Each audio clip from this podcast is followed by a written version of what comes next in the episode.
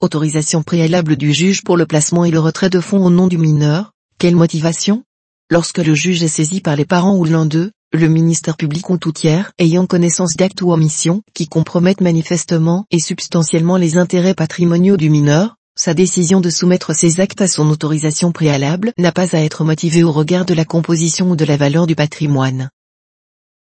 Dans le cadre de l'administration légale des biens du mineur, les parents en cas d'exercice conjoint de l'autorité parentale ou le parent ayant l'autorité parentale en cas d'exercice exclusif de l'autorité parentale peuvent accomplir, sans autorisation préalable du juge, les actes d'administration, c'est-à-dire les actes d'exploitation ou de mise en valeur du patrimoine du mineur dénué de risque anormal ainsi que certains actes de disposition qui, compte tenu des circonstances d'espèce, ont de faibles conséquences sur le contenu ou la valeur du patrimoine du mineur, sur les prérogatives de celui-ci ou sur son mode de vie.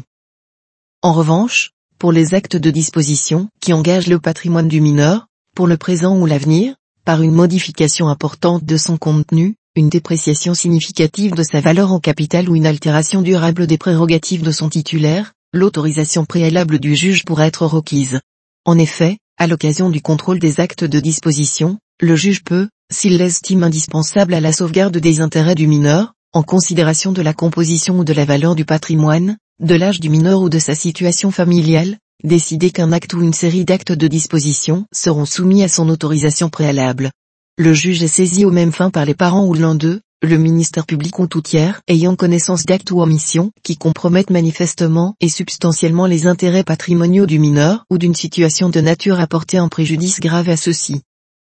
Dans cette affaire, le procureur de la République avait requis l'autorisation du juge des tutelles pour tout placement des fonds du mineur par sa mère et tout prélèvement des fonds de celui-ci, à l'exception des comptes ouverts en son nom avec carte de retrait attachée, et demandé un compte rendu annuel de gestion au greffier en chef du J. En l'espèce, des retraits avaient été opérés sur le compte du mineur et sa mère était incarcérée au titre d'une condamnation pour fraude aux prestations sociales. En appel, la Cour d'appel confirme que les actes énoncés devaient être soumis à l'autorisation préalable du juge au motif que le patrimoine du mineur était important et complexe. La mère se pourvoit en cassation. Selon elle, en se bornant à énoncer que le patrimoine du mineur était important et complexe, sans donner la moindre indication sur la consistance de celui-ci ni sur la nécessité des mesures prises au regard de ce patrimoine, la Cour d'appel a privé sa décision de base légale.